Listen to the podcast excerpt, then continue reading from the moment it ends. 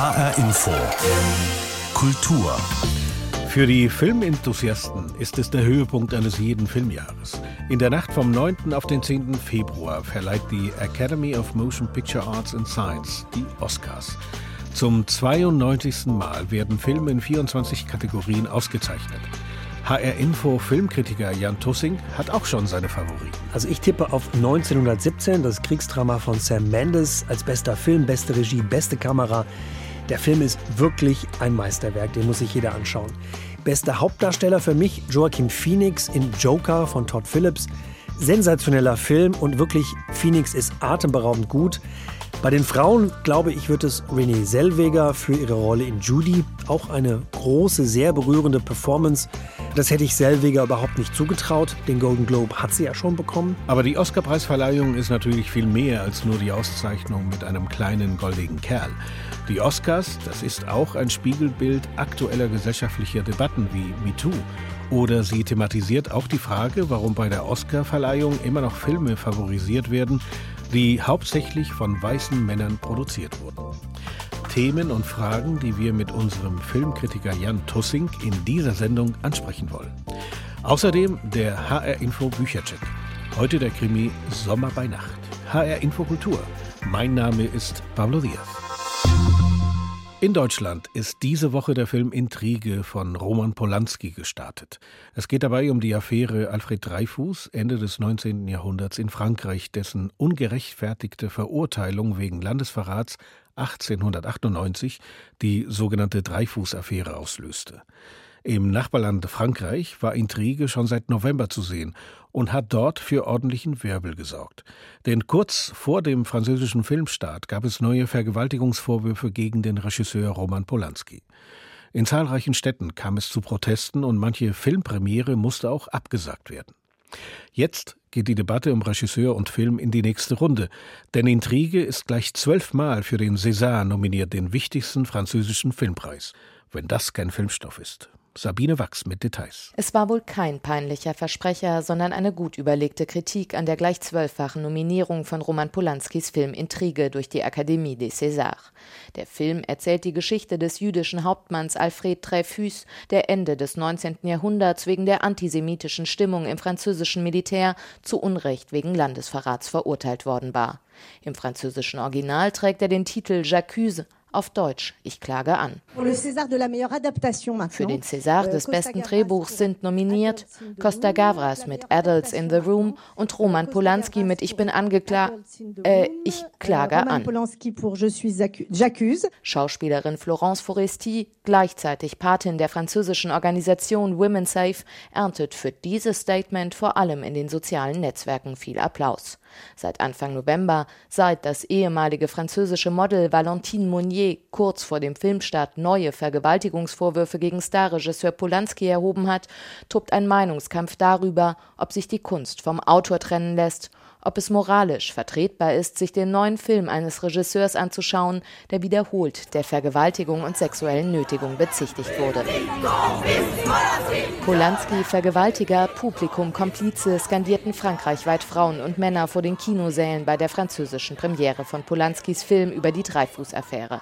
Einige Aufführungen wurden deshalb sogar abgesagt. Und die zwölffache César-Nominierung von Polanskis historischem Drama hat die Debatte weiter angeheizt. Ich habe das Gefühl, dass das französische Kino nichts aus der MeToo-Debatte, aus dem Kampf gegen sexuelle Belästigung und Gewalt gelernt hat. Es würdigt eine Person, die von mehreren Frauen der Vergewaltigung bezichtigt wird. Ich finde das schockierend, erklärt Marlene Schiappa, Staatssekretärin für die Gleichstellung von Mann und Frau. Seit Monaten hat sie sich zusammen mit der Regierung den Kampf gegen sexuelle Gewalt gegen Frauen auf die Fahnen geschrieben, hat Frauen wie die Schauspielerin Adele Enel unterstützt, die erst nach Jahren ihr Schweigen gebrochen haben. Gegen Enels mutmaßlichen Peiniger, den Regisseur Christophe Rougiat, läuft ein Verfahren wegen sexueller Nötigung von Minderjährigen. Der Fall, der im November publik wurde, hat die MeToo-Debatte in der französischen Filmbranche erst aus der Versenkung gehoben. Es schien, als sei der französische Kulturbetrieb aufgewacht, Weit gefehlt, sagt Céline Pic von der Organisation Osez le Féminisme. Dieselben, die Adèle Haenel unterstützt haben, beklatschen nun Roman Polanski. Ich bin sprachlos über Frankreichs Filmwelt, die seinen Film in zwölf Kategorien für den César nominiert hat. Zwölf, das ist auch die Zahl der Frauen, die ihn der Vergewaltigung bezichtigt. Das ist skandalös. Polanski weist die Vorwürfe zurück. Selbst Jude und Überlebender des Krakauer Ghettos vergleicht er sich mit Dreifuß, der zu Unrecht verdächtigten Hauptfigur seines Films. Trotz der heftigen Diskussion um den Regisseur hat ein Großteil der mehr als 4000 Mitglieder der Akademie des Césars für Polanskis Film gestimmt. Wir sind keine moralische Instanz, erklärt Alain Terzian, Präsident der Akademie des Césars. Alle Filme, die zwischen dem 1. Januar und dem 31. Dezember rausgekommen sind, können nominiert werden. Diese Frage betrifft mich nicht. Was wollen Sie denn von mir hören? 1,5 Millionen Franzosen haben den Film gesehen. Befragen Sie die doch dazu. Filmisch ein Meisterwerk, da sind sich viele Kritiker einig. Die Thematik ist dazu noch hochaktuell. In Frankreich steigt die Zahl der antisemitischen Übergriffe seit Jahren an. Mit zwölf Nominierungen führt Jacques die Liste für den französischen Filmpreis an und geht als absoluter Favorit ins Rennen. Euh, Man darf den Künstler nicht mit seinem Werk verwechseln, sagt Frankreichs Kulturminister Franck Riester, nachdem die César-Nominierungen hohe Wellen geschlagen haben. Frauenrechtlerinnen und Frauenrechtler in Frankreich sehen das anders. Sabine Wachs über den Film Intrige von Roman Polanski, der sich mit der Dreyfus-Affäre in Frankreich beschäftigt und dort für ordentlichen Wirbel gesorgt hat. Denn kurz vor dem französischen Filmstart, im November vergangenen Jahres war das, da gab es neue Vergewaltigungsvorwürfe gegen Starregisseur Polanski. Damit ist die MeToo-Debatte wieder hochaktuell und es ist zu vermuten, dass sie eventuell auch an diesem Sonntag in Los Angeles wieder aufploppt. Denn dann ist es wieder soweit. Der Höhepunkt der Filmsaison erreicht uns im Dolby Theatre in Hollywood. Zum 92. Mal werden dort die bekanntesten und auch begehrtesten Filmpreise verliehen und die Creme de la Creme der Schauspieler feiert sich selbst. Joker, das düstere Anti-Helden-Epos von Todd Phillips, geht mit elf Nominierungen als Favorit ins Rennen. Dicht gefolgt von Sam Mendes Kriegsdrama 1917 und Quentin Tarantinos Once Upon a Time in Hollywood. Bei mir im Studio HR Info Filmkritiker Jan Tussing. Hallo Jan. Hallo. Jan, alle drei Favoriten sind von männlichen Regisseuren, behandeln männliche Themen und haben männliche Hauptrollen. Diversität sieht eigentlich anders aus. Das war ja ein großer Kritikpunkt in der Vergangenheit. Sind die Oscars in diesem Jahr wieder Business as usual? Tja, Zyniker könnten ja jetzt erstaunt fragen, wieso unter den nominierten Schauspielerinnen gibt es doch eine schwarze Frau. Cynthia Erivo aus Großbritannien ist für ihre Rolle in Harriet als beste Nebendarstellerin nominiert. Aber ansonsten stimmt es, muss man den Oscars wieder ein Armutszeugnis ausstellen. Unter den neun nominierten Filmen für bester Film sticht nur Greta Gerwig als einzige Frau mit ihrem Film Little Women heraus. Alle anderen sind männlich. In der 90-jährigen Geschichte der Oscars, das fand ich enorm, waren nur fünf Frauen in der Kategorie Beste Regie nominiert und nur eine einzige Frau hat je gewonnen. Das war Catherine Bigelow 2010. Also insofern würde ich sagen, ja, Oscars 2020, Business as usual. Und ein Film, der mich sehr beeindruckt hat und den ich jetzt bei den Oscars vermisse, das ist das wunderbare Roadmovie Queen and Slim. Zwei Schauspieler, die es verdient hätten, nominiert zu werden. Zwei schwarze Schauspieler. Die Regisseurin ist weiblich, die Drehbuchautorin schwarz und lesbisch. Ich finde, das wäre Diversität gewesen. Warum der nicht nominiert wurde, werden wir nicht erfahren. Aber diese Oscar-Preisverleihung an diesem Sonntag findet ja vor dem Hintergrund des Prozesses gegen den Filmmogul Harvey Weinstein statt. Eine große Anzahl von Frauen, darunter auch sehr bekannte Schauspielerinnen, werfen ihm vor, sie vergewaltigt oder sexuell belästigt zu haben. Das führte ja zu Protesten weltweit und zur MeToo-Bewegung. Hat diese Debatte äh, zu irgendwelchen Veränderungen in Hollywood geführt? Auf jeden Fall zu Veränderungen in Hollywood. Das Thema ist ja immer noch ein ultra heißes Eisen und momentan wird ja viel darüber gesprochen, dass männliche Stars bessere Gagen bekommen als weibliche. Aber überschattet Weinstein auch die Oscarverleihung? Hm, das werden wir sehen, wenn vielleicht Margot Robin mit einem Oscar nach Hause geht. Die Schauspielerin ist für ihre Rolle in dem Film Bombshell nominiert.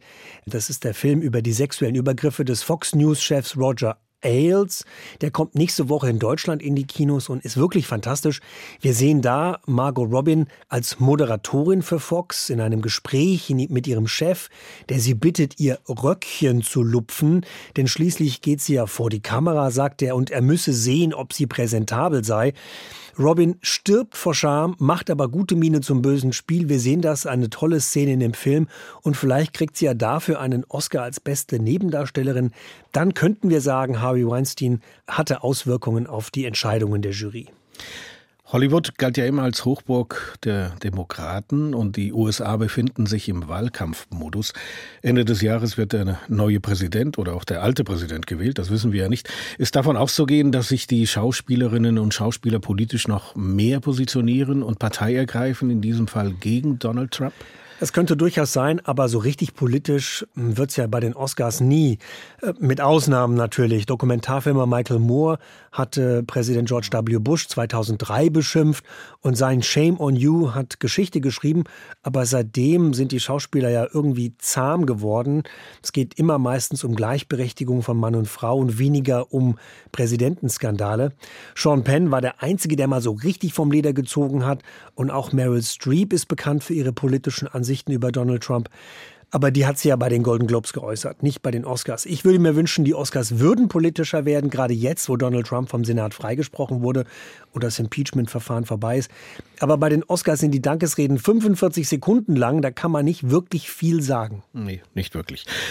Dann sag uns doch zum Schluss äh, des Gesprächs deine Favoriten. Wer wird deiner Meinung nach zu den Gewinnern gehören? Also ich tippe auf 1917, das Kriegsdrama von Sam Mendes als bester Film, beste Regie, beste Kamera. Der Film ist wirklich ein Meisterwerk, den muss sich jeder anschauen. Bester Hauptdarsteller für mich Joaquin Phoenix in Joker von Todd Phillips.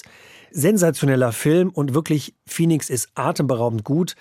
Bei den Frauen, glaube ich, wird es Renee Zellweger für ihre Rolle in Judy. Auch eine große, sehr berührende Performance. Äh, das hätte ich Zellweger überhaupt nicht zugetraut. Den Golden Globe hat sie ja schon bekommen. Mhm. Beste Nebenrolle für mich ganz klar Brad Pitt in Once Upon a Time in Hollywood, einer seiner besten Rollen, charmant wie immer. Und bei den Frauen wünsche ich mir, äh, dass Margot Robbie gewinnt, über die wir ja eingangs gesprochen hatten. Der Film Bombshell über die Sexskandale bei Fox ist brandaktuell und auch sehr unterhaltsam. Damit würden die Oscars ein politisches Signal senden. Naja, und bester fremdsprachiger Film, glaube ich, wird Parasite von Bo Jong-ho. Der ist ja gleich dreimal nominiert und eine deutsche Beteiligung gab es in diesem Jahr ja keine. Aber Parasite ist für mich wirklich einer der besten Filme des Jahres. Das war Jan Tussing, Filmkritiker hier bei HR Info. Wir sprachen über die Oscarpreisverleihung an diesem Sonntag in Los Angeles. Danke, dass du hier warst. Die Szenen, die Künstler, die Macher, die Kultur in HR Info. Bei der Oscarverleihung in der Nacht vom 9. auf dem 10. Februar verleiht die Academy of Motion Picture Arts and Science auch einen Oscar für die beste Filmmusik. Gute Chancen auf die kleine Statue hat in diesem Jahr eine Komponistin, Hildur Guðnadóttir. Die isländische Komponistin ist eine Ausnahmeerscheinung in diesem sonst von Männern dominierten Genre Filmmusik. Aber wie steht es um die anderen nominierten Komponisten? Nick Sternitzke hat sich die preisverdächtigen Soundtracks angehört und sich über die Lage der Filmmusikkomponistinnen kundig gemacht. Wer auf der Suche nach dem Neuen, dem Ungehörten oder auch Unerhörten ist, der wird unter den potenziellen Oscar-Anwärtern wahrscheinlich nicht fündig. Newcomer haben es schwer, sich gegen die Schlachtschiffe der Filmmusikindustrie zu behaupten. Insbesondere dann, wenn diese seit über 40 Jahren mit demselben Treibstoff durch die weit, weit entfernte Galaxis sausen.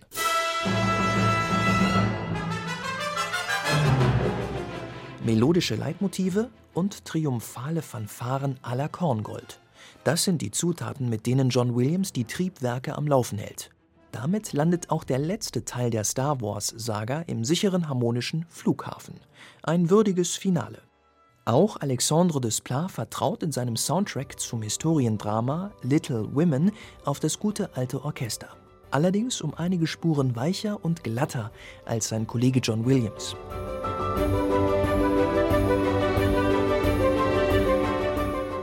Desplat fädelt perlende Streicher und Klaviermelodien zu einer eleganten, nicht protzigen Kette auf, veredelt mit einem Hauch von Mozart und rhythmisch gewürzt. Angemessen für eine Coming-of-Age-Geschichte aus dem gutbürgerlichen 19. Jahrhundert. Thomas Newman dagegen setzt auf einen hybriden Soundtrack. Für das Kriegsepos 1917 mixt er wuchtige Streicherfluten mit dröhnenden Schützengraben-Sounds.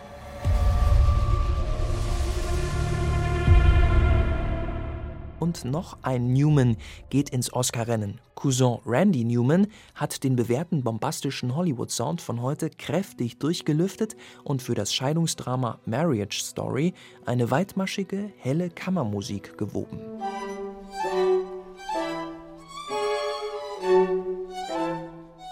Und dann ist da noch die Komponistin Hildur Guðnadóttir.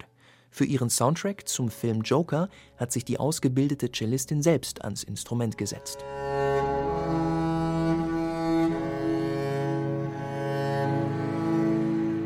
Eine schmierige öffentliche Toilette. Behutsam macht Arthur Fleck, gespielt von Joaquin Phoenix, einen Schritt vor den anderen. Begleitet von den sparsamen Klängen des Cellos tanzt er sich durch eine Metamorphose und wird zum Massenmörder Joker. Hildur Guðnadóttir überfriert den Film mit sachlich kühlen Klängen und Stille. Sie will mit ihrer Musik niemandem diktieren, fühl dies, fühl das. Und gerade das macht ihre Musik so einzigartig.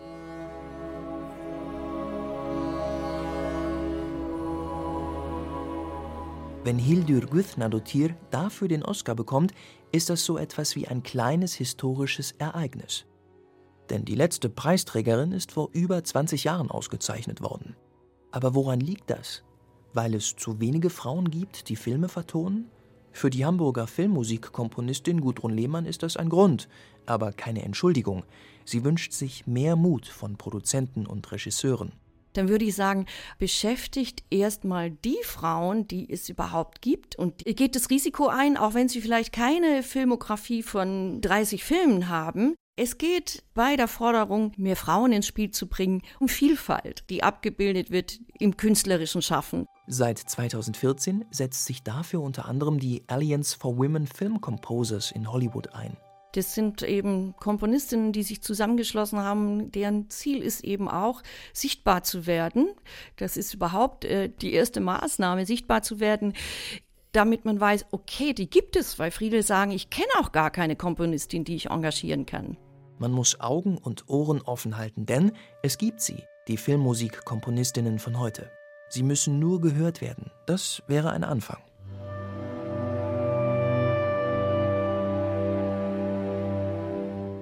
Nick Sternitzke über die potenziellen Gewinnerinnen und Gewinner für einen Oscar in der Preiskategorie Beste Filmmusik.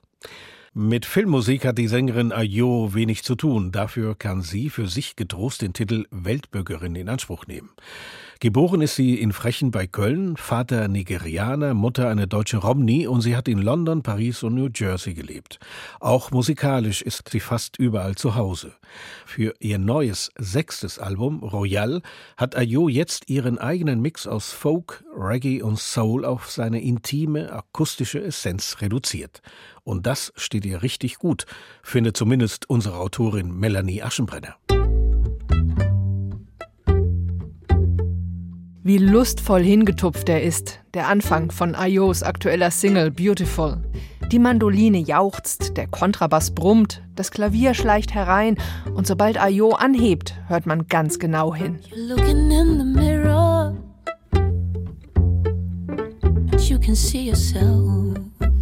Was die 39-jährige Sängerin und Songschreiberin hier zu sagen hat, ist persönlich.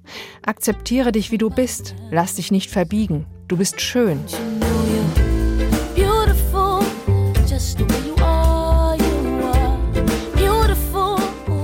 Solche Stücke, die Mut machen und Kraft geben, die brauchte Ayo zuletzt selber.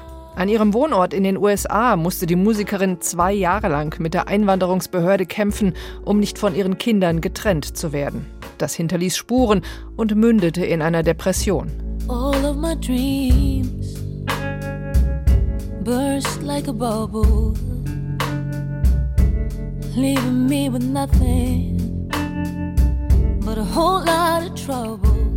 Aus diesem Tief hat Ayo sich mit Hilfe der Musik herausgezogen. Ein schon geplantes Album mit Neuaufnahmen eigener alter Songs sagte sie kurz vor dem Studiotermin ab und holte stattdessen intime, neue Stücke aus der Schublade. Songs für ihre Kinder, helle und dunkle Songs über die Liebe, Songs über Gott. Und daraus wurde Royal.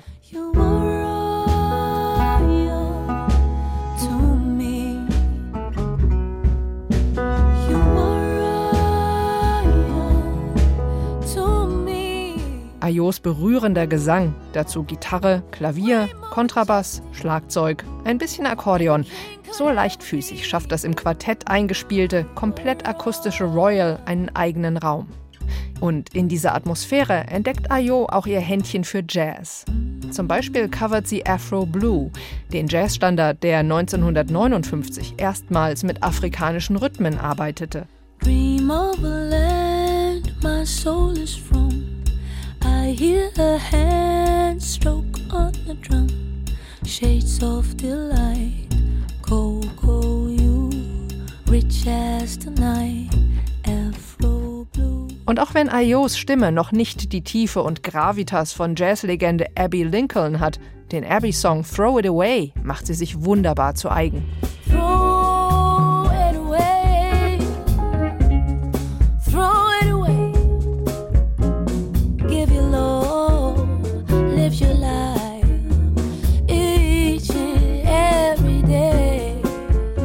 Geholfen hat ihr bei all dem der französische Bluesgitarrist Freddy Coela als ihr musikalischer Direktor und Produzent. Coela begleitete schon Bob Dylan auf Tour. Er hat mit Willy DeVille, Carla Bruni und Lasa gearbeitet und auf Royal bringt er seine geballte musikalische Sensibilität ein. Er übernimmt die meisten Gitarrenparts, sodass Ayo sich auf ihrem sechsten Album zum ersten Mal voll auf ihren Gesang konzentrieren kann. You.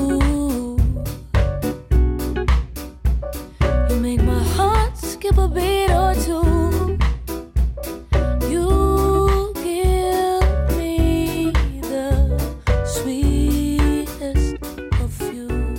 Tatsächlich singt Ayo nun weniger manieriert. Sie lässt mehr Ruhe und Weichheit zu. In Interviews berichtet sie von tranceähnlichen Aufnahmen. Sie habe das Gefühl gehabt, Gott sei mit im Raum gewesen. Das muss man ihr nicht glauben, aber etwas wahrhaft Erhabenes hört man auf Royal schon. Melanie Aschenbrenner über Royal, das neue Album der Sängerin Ayo. Royal ist am 31. Januar erschienen, im Mai ist Ayo damit auf Tournee in Deutschland. Es ist ein Schreckensszenario für alle Eltern. Das eigene Kind verschwindet, obwohl man es keinen Augenblick aus den Augen gelassen hat. Diese Horrorvorstellung ist der Background des neuen Krimis von Jan Kostin Wagner. Ein sehr erfolgreicher Krimischriftsteller, der in der Nähe von Frankfurt lebt.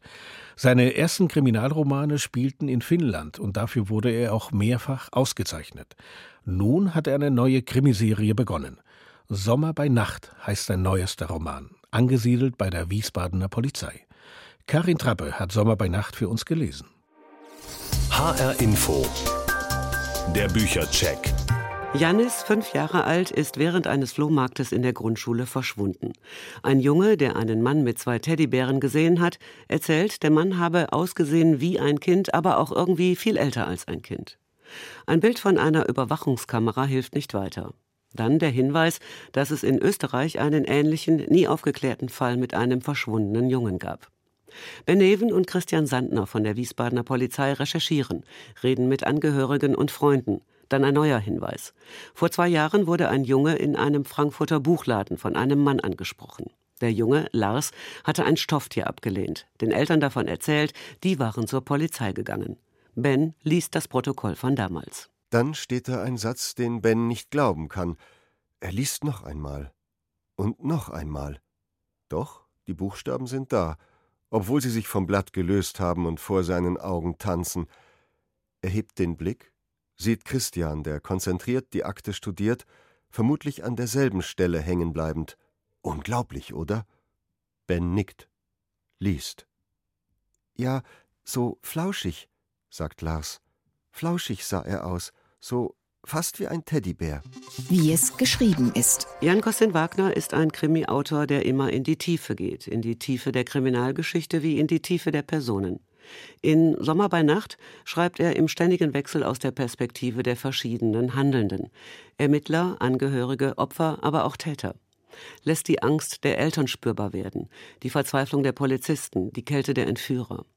Im Mittelpunkt steht das Thema Kindesmissbrauch, den Jan Kostin Wagner in vielen Facetten zeigt. Alltäglich, allgegenwärtig und erschreckend weit verbreitet. Wie es gefällt. Jan Kostin Wagner ist ein Meister der leisen Töne, des psychologischen Krimis, der melancholischen Beobachtung. Langsam, Stück für Stück, legt er in Sommer bei Nacht die Perfidie der Täter offen, schildert Abgründe, die auf mich zum Teil verstörend gewirkt haben. Dabei gibt es kein Schwarz und Weiß, da sind nicht auf der einen Seite die Bösen und auf der anderen die Guten. Besonders hat mir gefallen, dass Jan Kostin Wagner feinfühlig und empathisch mit dem sehr aktuellen Thema Kindesmissbrauch umgeht und dabei deutlich den Schrecken zeigt, den das Verbrechen erzeugt. HR Info, der Büchercheck, auch als Podcast zum Nachhören auf hrinforadio.de. Sommer bei Nacht von Jan Kostin Wagner erscheint am 13. Februar im Galliani Verlag Berlin und kostet 20 Euro. Und soweit HR Info Kultur. Die Sendung als Podcast finden Sie wie immer auf hrinforadio.de, auch in der ARD Audiothek. Mein Name ist Pablo Diaz.